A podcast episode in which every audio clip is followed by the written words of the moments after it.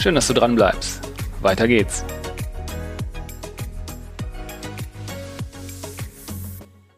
Ja, danke dafür. Jetzt habe ich mir so ein paar Notizen gemacht und da habe ich so äh, eine Notiz gemacht, 2015, der Wechsel vom Handel hin zum Hersteller. Und jetzt habe ich ja gelernt, äh, du bist ja häufiger gewechselt. Ne? Also dir war ja die, die Seite. Naja, ich habe ähm, ich hab bis zu dem Zeitpunkt eigentlich drei Etappen gehabt. Es gab eine Suzuki-Etappe, sechs Jahre, es gab eine Peugeot-Etappe, sechs Jahre und es gab eine Dürkop ähm, oder Nürnberger Versicherungsetappe, die über 12, 13 Jahre ging. Und es gab eben die Möglichkeit der Veränderung nochmal zurück zum Hersteller nach einer sehr, sehr langen Handelsphase und ähm, das war privat wie auch äh, beruflich für mich eine sehr schöne Perspektive, und äh, man darf ja bei aller beruflichen Entwicklung auch nicht vergessen, dass man ja auch noch ein Privatleben hat. Das gelingt manchmal sogar recht gut, dass man das vergisst. äh, da gibt es aber Menschen im privaten Umfeld, die erinnern einen daran. Und äh, insofern war ich sehr, sehr dankbar, dass äh, ich mal wieder eine Erinnerung bekommen habe, um äh, auch darauf zu achten und ja, und so, so konnte eben, so konnte ich eben äh, berufliches mit privatem verbinden und mit dieser neuen, wirklich sehr, sehr spannenden Herausforderung den nächsten Schritt gehen. Mhm. Ja, dann bist du zu äh, Skoda gewechselt 2015. Genau. Kannst du Jetzt hast du gesagt, da waren auch ein paar persönliche Antriebe bei und das war ja schon dann noch mal ein sehr großer Schritt auf diese Funktion, die du da auch bekleidest. Kannst du da so ein bisschen verraten, was hast du denn zum Beispiel, als die Option aufkam, an dich rangetragen wurde? Warst du da sofort Klick, ja, super geil, ist genau das? Oder warst du, um Himmels Willen, das ist jetzt aber irgendwie, ich glaube schon, dass du jemand bist, der Herausforderungen liebt. Äh, wahrscheinlich hast du keine, keine Schreckensekunde gehabt, aber äh, was du da gefühlt hast, als das so, als diese Option aufkam, so einen Schritt zu machen? Naja, es gab zu dem Zeitpunkt äh, zwei bis drei Angebote, die sehr, sehr unterschiedlich waren.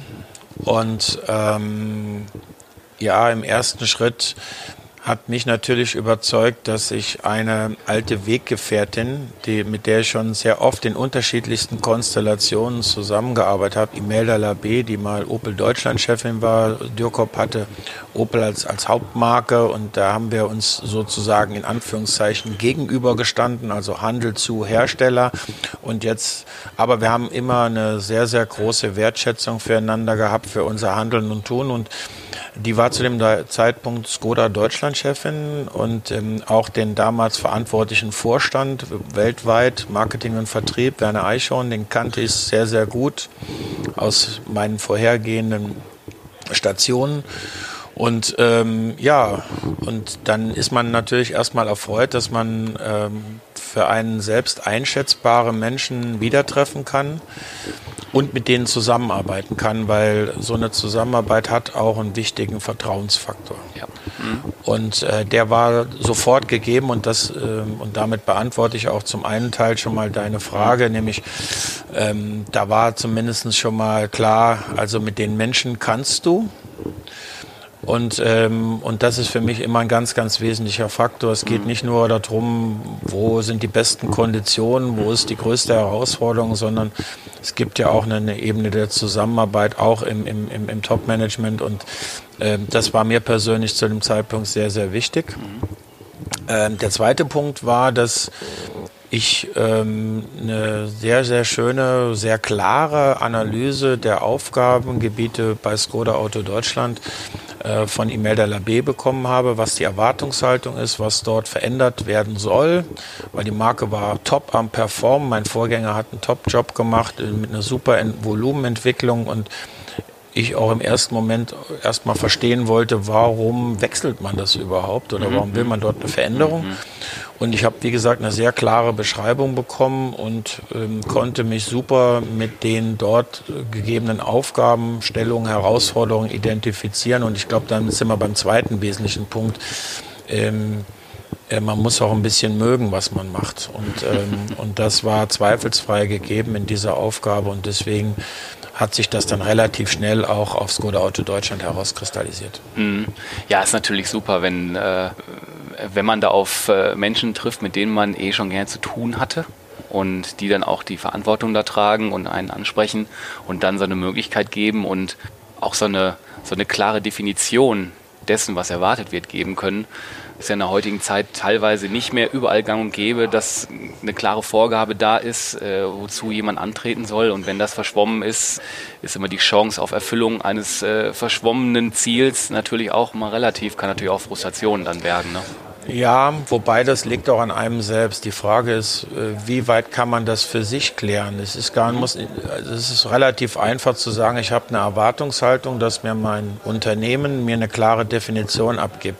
Ich glaube aber eher sagen zu können, ich habe eine Erwartungshaltung an mich selbst, mir diese klare Definition abzuholen. Mhm ähm, und zwar auch an messbaren KPIs abzuholen und nicht nur an Gefühl, also wenn wir das so machen, dann finde ich das alles viel besser. Mhm. Ähm, ich finde, und insbesondere Vertrieb ist messbar. Ja. Und insofern kann man da auch Messparameter, weil ich finde es wichtig, dass man auch sich selbst bemessen kann und sagen kann, habe ich das Ziel, was ich mir gesteckt habe, erfüllt oder erfülle ich vielleicht das Ziel, was das Unternehmen mir gesteckt hat, aber ich, vielleicht hatte ich selber ganz wesentlich höhere Ansprüche und ich glaube, dass das ganz, ganz wichtig ist, mhm. da auch ein, sich selbst einen ehrlichen Spiegel vorzuhalten. Mhm. Ist ja deine Position als Leiter Vertrieb, das ist ja schon eine große Verantwortung, die du trägst und die Marke ist weiter gewachsen und die Marke wandelt sich oder hat sich gewandelt. Wie groß ähm, wir haben ja auch gerade in der Automobilbranche ja Rahmenbedingungen und die Rahmenbedingungen in den letzten Jahren extrem schwierig. Ähm, ob wir jetzt auch wieder, ich habe es letztens immer genannt, dieses Dieselgate, ob man das äh, äh, nimmt und äh, verschiedene Einflüsse. Wie hoch ist denn der Druck da bei dir da persönlich mit diesen Rahmenbedingungen, wo du ja äh, nicht der, der, der aktive Part bist, sondern eigentlich der reaktive Part bist, darauf zu reagieren. Ähm, wie, wie, stellt sich das denn da so bei dir äh, dar? Ist es naja, ich meine, in der, in der Dürrkopf-Phase als Gesamtverantwortlicher des Unternehmens hat man eine Identifikation mit dem Unternehmen, als wäre das sein eigenes Unternehmen. Und ich glaube, der, der entscheidende Punkt ist, dass man auch in einer Funktion, wo, wo, wo man definitiv nicht der Eigner des Unternehmens ist, aber mit der gleichen Intention an die Aufgabenstellung rangeht. Und ja, wir hatten ein paar Herausforderungen im Bereich Diesel und einigen anderen Dingen zu lösen und wir haben sie heute noch zu lösen. Aber ähm, das ist aus der Historie entstanden, aber ich habe jetzt die Aufgabe, damit umzugehen. Und ähm, es macht überhaupt keinen Sinn zu sagen, naja, das, haben, das hat irgendjemand anders äh, produziert und interessiert mich nicht oder kann ich nichts für oder sonst irgendwas. Ich stelle mich diesen Herausforderungen. Wir haben eine Verantwortung unserem Handelsnetz gegenüber, weil gerade die Marke Skoda hat in den letzten Jahren ähm, sehr, sehr erfolgreich gearbeitet auch im, in, in der Entwicklung der Marke, in unserem Außenauftritt, angefangen mhm. bei unseren Autohäusern. Und das haben unsere Handelspartner investiert. Mit einer Erwartungshaltung, einen Return on Invest zu bekommen.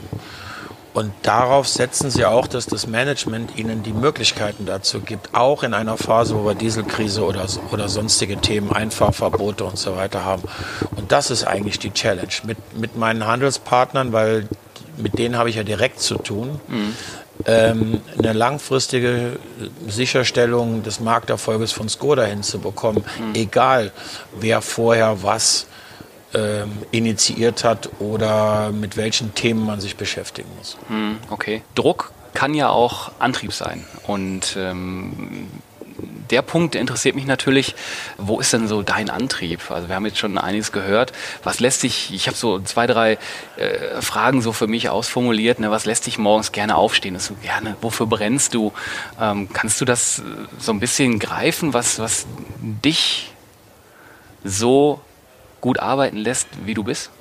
Zum einen ist das der Ehrgeiz. Ich habe früher mal Leistungssport gemacht und ähm, ich glaube, aus der Phase konnte ich mir den Ehrgeiz äh, rüber retten.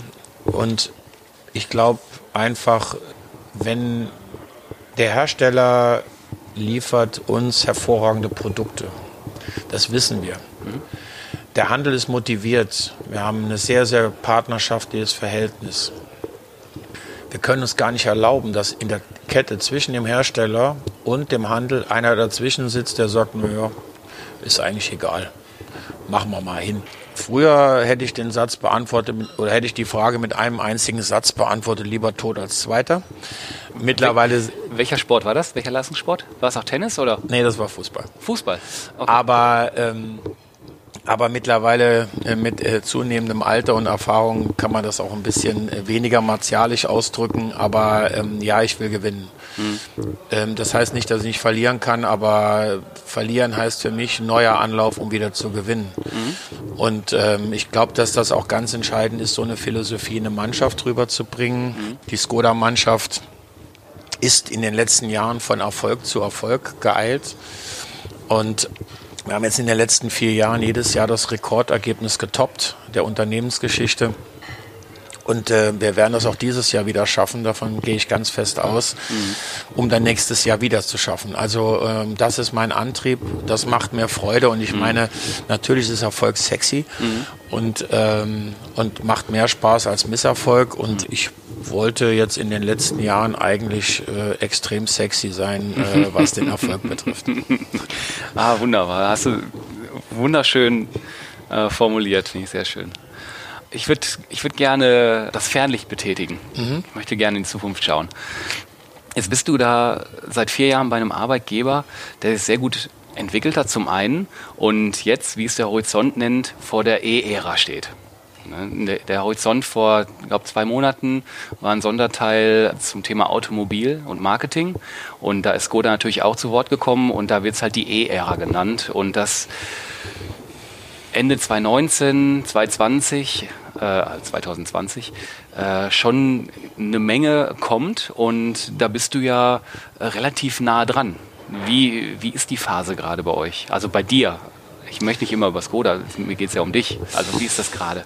Naja, also das ist Christoph Kolumbus jeden Tag eine neue Entdeckung. Also, ähm, also erstmal diese, diese E-Mobilität ist ja ein Branchenthema, das ist ein ökologisches Thema und das ist natürlich auch ein Markenthema für die Marke Skoda und damit auch für mich, weil wir natürlich irgendwo gerade in der, was das Thema Produkt betrifft, äh, unserer Zeit in der Regel so 12 bis 18 Monate voraus sind. Das heißt, wir planen jetzt, was in 12 bis 18 Monaten auf den Markt geht und vor allen Dingen, wie es auf den Markt geht. Und ich glaube, E-Mobilität wird anders auf den Markt gehen, als wir das jetzt bei den Verbrennungsmotoren ähm, gewohnt und ja auch teilweise geliebt haben. Und insofern beschäftigen wir uns mit ganz neuen Businessmodellen. Wie vermarkten wir E-Mobilität? Und ja, ähm, Ende 2019 oder jetzt schon im Herbst 2019 wird Skoda elektrisch. Und zwar jetzt mit dem Superb, den wir morgen am 23. Mai oder übermorgen stellen wir den neuen Superb vor, unter anderem auch als Hybrid, also teilelektrifiziert. Ende des Jahres äh, zeigen wir einen Citigo als erstes elektrisches, vollelektrisches Auto und dann geht das Schlag auf Schlag weiter mhm. im Jahr 2020 und das heißt, wir werden sehr bald schon Proof of Concept haben, ob, ob das, was wir uns jetzt ausgedacht haben, wie wir zukünftig E-Autos vermarkten, ähm, ob das funktioniert. Und am Ende aller Tage ist es meine Verantwortung und meine Challenge, ähm, das umzusetzen mit dem Team zusammen und, und, und äh, dass unsere Händler sagen, boah, jetzt, jetzt, jetzt haben wir Jetzt haben wir Elektroautos in unseren Showräumen und die vermarkten wir genauso erfolgreich, wie wir das jetzt mit den Verbrennern gemacht haben. Und ich bin felsenfest davon überzeugt, dass das so sein wird, weil der Hersteller uns Top-Produkt zum richtigen Zeitpunkt liefert, mhm. wo die Themen Reichweite und Preis mhm. in, in, in, in einer Harmonie stehen und auch im, Vergleich, im, im Wettbewerb zu den Verbrennern. Und ähm, Skoda ist, äh, war in den letzten Jahren eigentlich gemäß ihrem Claim simply clever, weil sie gute Zeit Zeitpunkte für Markteinführung, SUV mhm.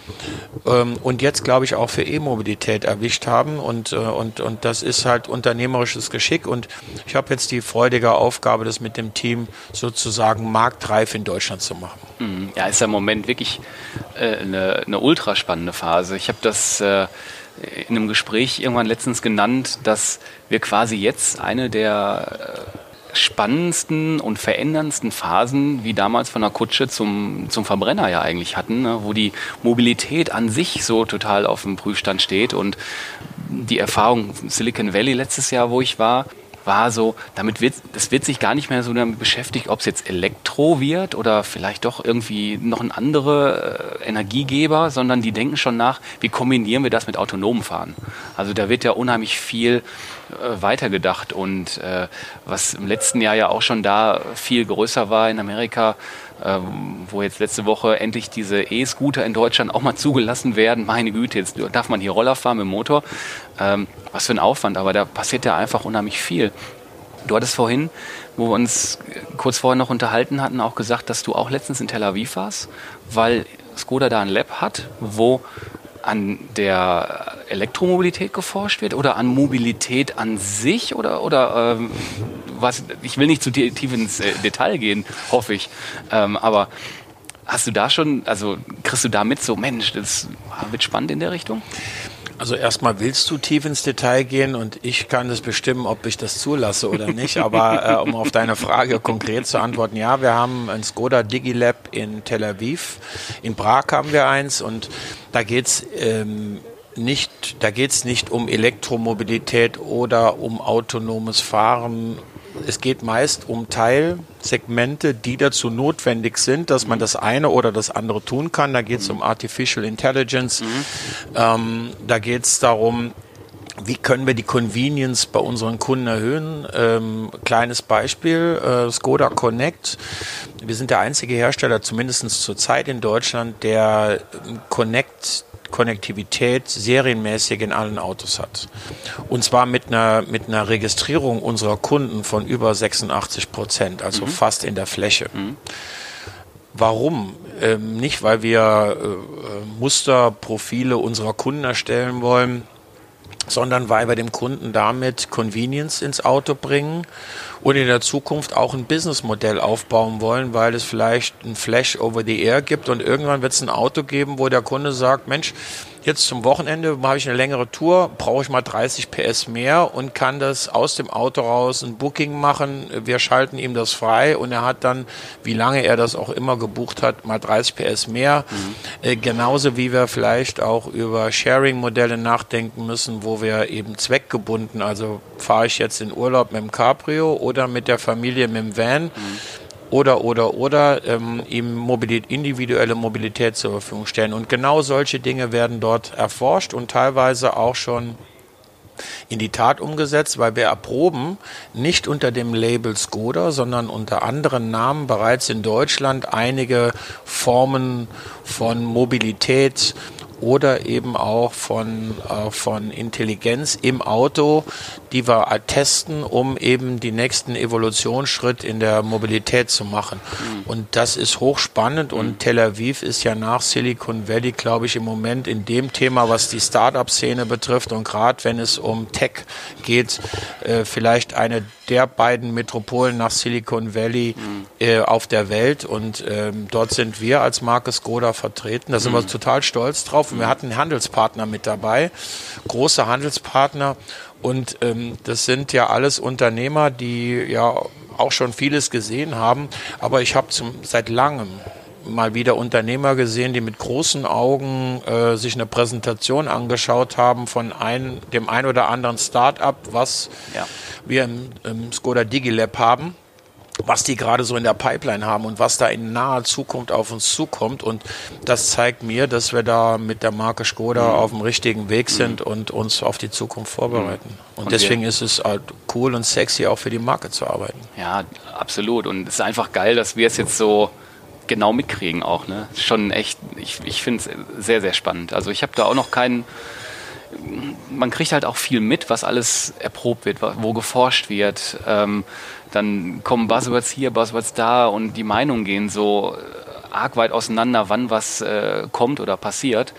Ähm, ja, ich, also ich glaube, da ist natürlich auch ein gewisser Anteil Try and Error mit dabei und das gehört auch dazu. Das ist klassisch, klassisch äh, Start-up ähm, und aber das macht es ja auch so cool, ähm, weil wir eben nicht wissen, wir bringen jetzt den nächsten Verbrennungsmotor in einem neuen Modell auf den Markt, dann können wir relativ genau einschätzen, wie erfolgreich das sein kann. Und jetzt haben wir halt eben einen etwas größeren Blackbox-Faktor. Mhm. Und das macht auch so eine Aufgabe wieder total spannend, nämlich ein Teil eben dieser Entwicklung zu sein, wie wir aus einer Blackbox irgendwo was Berechenbares und auch was Erfolgreiches machen können. Und das ist auch ein Teilreiz dieser Aufgabe. Mhm. Ich habe immer zum Schluss zwei Fragen.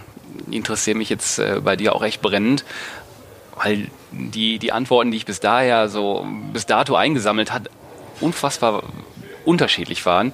Ähm, was glaubst du, wo, was erwartet die Autobranche in einem Horizont von drei bis fünf Jahren? Also ich glaube, dass die dass einige Disruptoren ähm, uns unsere arrivierten Prozesse und Systeme nochmal deutlich aufmischen wollen. Ich glaube aber, dass die Kraft dieser Industrie und insbesondere auch des Volkswagen-Konzerns einen Trend oder eine Entwicklung dann auch zu beschleunigen. Und ich sage nur Elektromobilität. Unser Konzernchef äh, Herbert Dies äh, forciert das in einer Geschwindigkeit und mit einem Investitionsvolumen über alle Marken, auch über die Marke Skoda hinweg, weil wir die Kraft dazu haben. Und, ähm, und das wird spannend sein, wie wir mit diesen Disruptoren umgehen, die in unser klassisches Geschäftsfeld reingehen. Wir glauben oder ich glaube, dass, dass wir da eine sehr, sehr gute Chance haben, dagegen zu halten. Und das wird in den nächsten drei bis fünf Jahren uns sehr interessieren und auch beschäftigen. Ähm, da, uns wird weniger in, äh, beschäftigen, ob wir vollautonom fahren werden, weil ich glaube, das wird länger dauern. Teilautonom fahren wir heute schon, aber mhm. vollautonom wird es mit Sicherheit eine Dekade noch brauchen, bis das so in der Fläche kommt. Aber ähm, diese individuelle Mobilität über Sharing-Modelle, wie das Käuferverhalten, was sich in den nächsten drei, fünf Jahren verändert, ich mache das immer an einem ganz einfachen Beispiel fest. Ich habe einen Sohn, mein ältester Sohn ist 21. Der lebt in Hannover und studiert. Bis dahin alles ganz normale Story, Papa freut sich. Aber wenn es um Mobilität geht und der ist mit einem Car-Guy, der hat einen Papa, der ist Car-Guy und der sagt, willst du ein Auto haben? Sagt er, wofür brauche ich einen Führerschein? Ich fahre mit Öfis. Und wenn ich, jetzt macht er gerade einen Führerschein, wenn er sagt, naja, vielleicht einen Führerschein könnte ich ja schon mal machen. Und dann sage ich, ja, und dann willst du ein eigenes Auto haben? Sagt er, nö, wieso? Also ich, Sharing. Weil ich, ich brauche ja nicht so oft ein Auto. Ich lebe ja die meiste Zeit in der Stadt als ich 21 war, war das neben Statussymbol das aller, allerwichtigste, dass ich individuell mobilisiert war. Mhm. Und, und diese Generation kommt jetzt immer stärker in, in den kaufkräftigen Bereich rein. Und das heißt für uns ja, denen auch Modelle anzubieten, dass die trotzdem sagen, ich will mit dem Skoda unterwegs sein, ob sie den jetzt besitzen oder eben nur mal angemietet haben oder sharen oder sonst irgendwas. Das sei mal dahingestellt. Und das erwartet uns in den nächsten drei bis fünf Jahren, solche Kaufkräfte, jetzt beginnen kaufkräftigen Generationen trotzdem für eine Form der Mobilität im, liebst, im besten Fall mit der Marke Skoda, weil da sind sie bestens auf, äh, aufgestellt, äh, umzusetzen. Und das wird eine ganz, ganz spannende Challenge für alle Hersteller in Deutschland mhm. oder in Europa. Ja, ja das mit, dem, mit der jungen Generation, die äh, daran wächst und da gefühlt, für mich gibt es jedes Jahr eine neue Umfrage. Mal heißt es, kein Statussymbol mehr, das Auto, Führerschein, ach mal gucken, im nächsten Jahr heißt es, ah, Führerschein total super und Autos sind eigentlich nach wie vor gefragt. Ein bisschen genauer hingeschaut, da muss man halt mal schauen, sind die Umfragen eher, ich sag mal, in Ballungsgebieten entstanden genau. oder eher im ländlichen? Da gibt es ja auch noch eine, eine große äh, Differenz zwischen und die Wahrheit wird wahrscheinlich irgendwo in der Mitte liegen. Es wird wahrscheinlich verschiedene Angebote geben, ob es jetzt Sharing-Abo-Modelle sind oder es wird weiter Fahrzeuge zum Kaufen geben, mit Sicherheit. Die Öffis sind auch ein Thema, wo sich die Bahn jetzt direkt an dem Tag rauswagt und sagt, hey, wir nehmen euch sogar mit euren E-Tretrollern mit. Umsonst. So, hey, wow, Deutsche Bahn, das Ding ist auch nur so groß, ne, wie so ein, wie so ein normaler Roller. Ne?